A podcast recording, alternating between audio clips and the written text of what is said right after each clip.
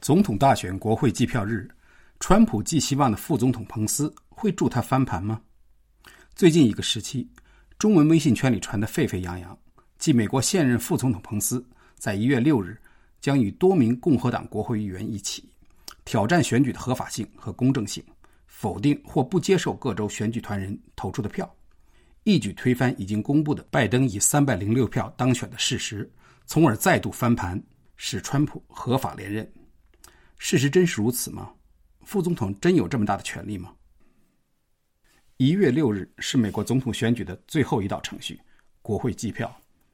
一月六日下午一点，国会参议员和众议员将在众议院的议事大厅举行全体会议，统计各州提交的选举人投票结果。国会计票本来只是一个形式上的程序，副总统作为参议院议长主持会议，参议院和众议院各派两人唱票。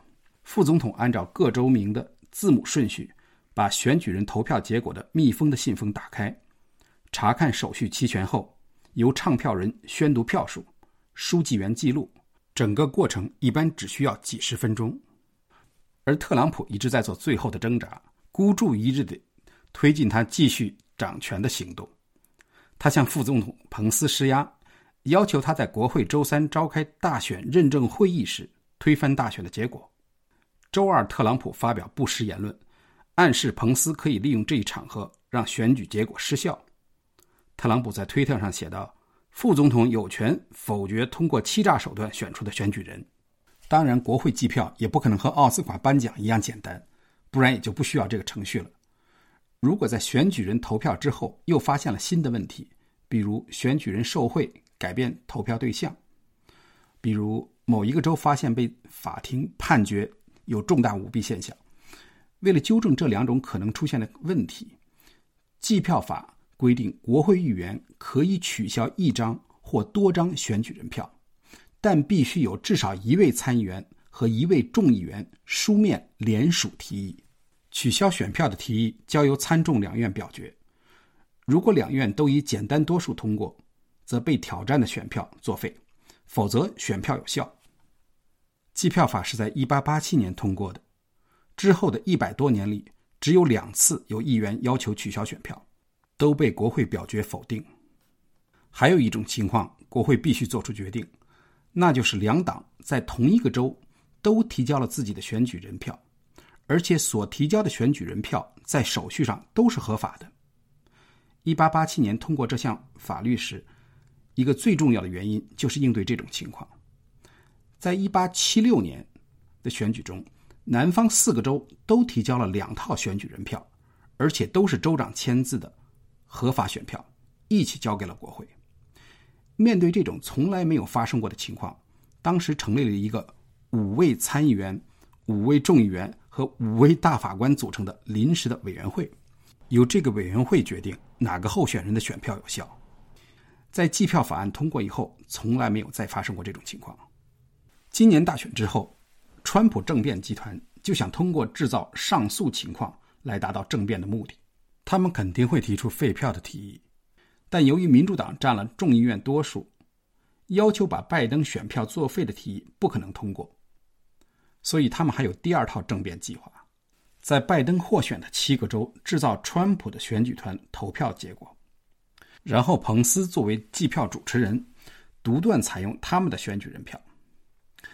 计票法对出现两套选举人票的情况并没有详细规定。计票时可以制定规则，但绝对不可能由副总统一个人决定选举票的有效性。特别是副总统本人就是候选人的时候，怎么能让他一个人违背大选民意决定自己当选呢？最重要的是，共和党这套选举人票是由他们自己制造出来的，根本没有任何合法性，所以国会根本不会讨论。在选举规则不断改进和完善之后，两套合法选举人票同时出现的可能性只有一种。以今年为例，那就是共和党控制州的参众两院多数，而且控制州长的位置。议会，也就是州议会，可以决定大选结果的无效。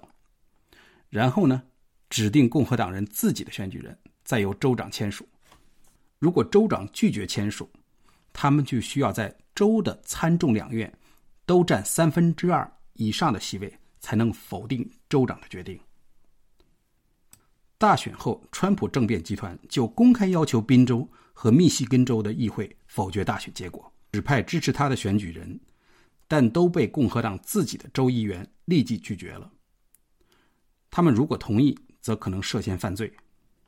一月六日，唯一可能发生的情况就是，共和党议员不断的要求取消多个州的选举结果。虽然肯定不会被议会通过，但可以拖延计票会议的时间，甚至可以拖延好多天。这样，他们就可以用这种历史上从来没有过的荒唐闹剧，说成是拜登非法当选的所谓证据，然后在拜登任期内制造麻烦，以舞弊或程序违宪要求宣布一个州的选举结果。会造成一个逻辑悖论，因为总统选举、议员选举和地方选举都是在同一张选票上。如果选举结果无效，该州的所有众议员和新当选的参议员都没有合法当选，所以他们既不能提废票提议，也不能支持废票，因为废了票，他们自己就不是议员了，也就没有资格投票了。